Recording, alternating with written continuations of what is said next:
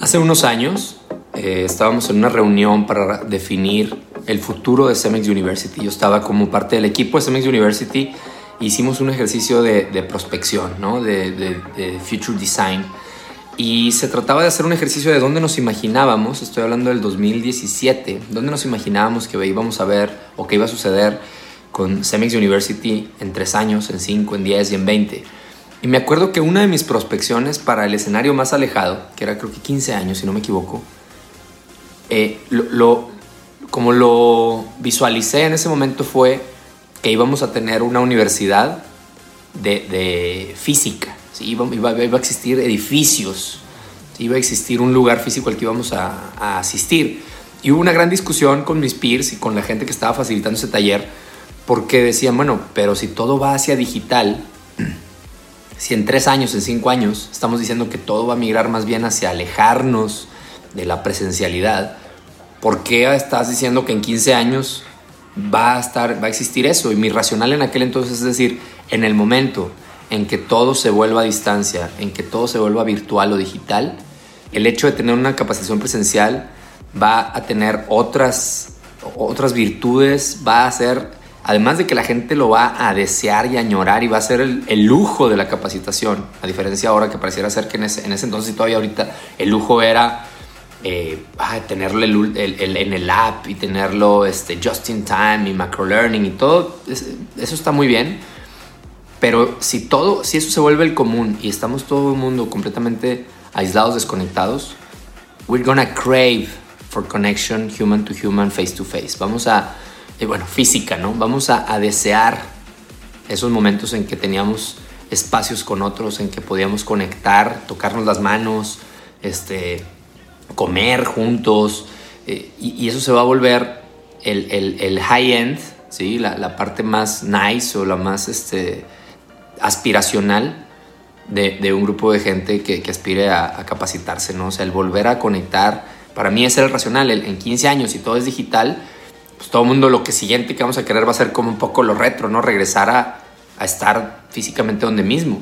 Y hubo una gran discusión de si eso hacía sentido, si no, si realmente ya íbamos a evolucionar hacia un, futuro donde ya nunca nos viéramos.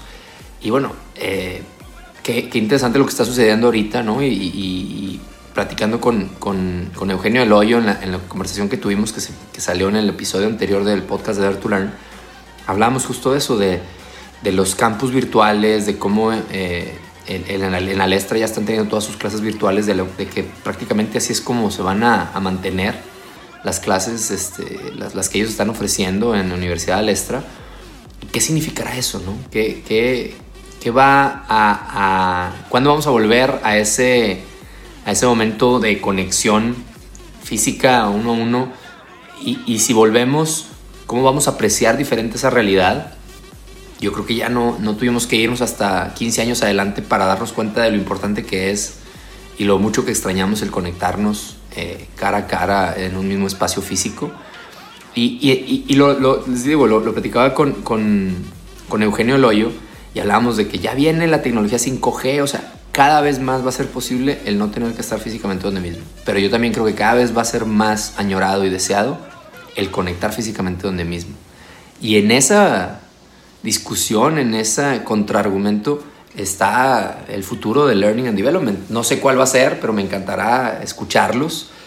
Y, así como en 2017, en ese ejercicio de futuros, era un poco irónico decir que, bueno, ahorita todo digital, pero en el futuro volvemos a lo análogo o a lo presencial.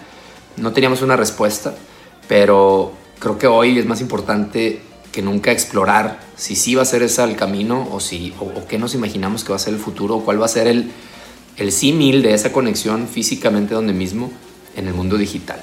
Hay mucho por explorar, me encanta saber que vienen tiempos este, increíblemente acelerados de experimentación en el tema de aprendizaje para sentirnos conectados, para lograr eso que se logra cuando estamos todos juntos, que, es casi imposible a veces lograr a la distancia, ver cómo si lo vamos a lograr o si vamos a revalorar, como ya nos está sucediendo, el estar cara a cara donde mismo y saber realmente híjole, valorar lo que muchas veces no supimos valorar, que era que nos invitaran a un curso, tener discusiones con la gente ahí mismo, en el mismo espacio, tener al facilitador físicamente ahí.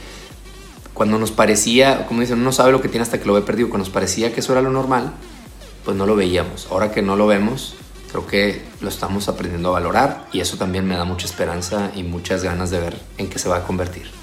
Cuéntenme qué opinan de esto y no se olviden, este es el mejor momento para atreverse a experimentar y por supuesto atreverse a aprender. Nos vemos, Dare to Learn. Gracias Explorer por acompañarme en un minisodio más del podcast de Dare to Learn. Te invito a visitarnos en www.daretolearn.com.mx para que conozcas los cursos que tenemos para que te prepares con las habilidades más importantes para el futuro del trabajo. Ahí vas a conocer toda la oferta que tenemos para acelerarte a ti o a tu organización en temas de agilidad, aprendizaje exponencial, productividad, liderazgo. Gracias y nos vemos a la próxima. Dare to Learn.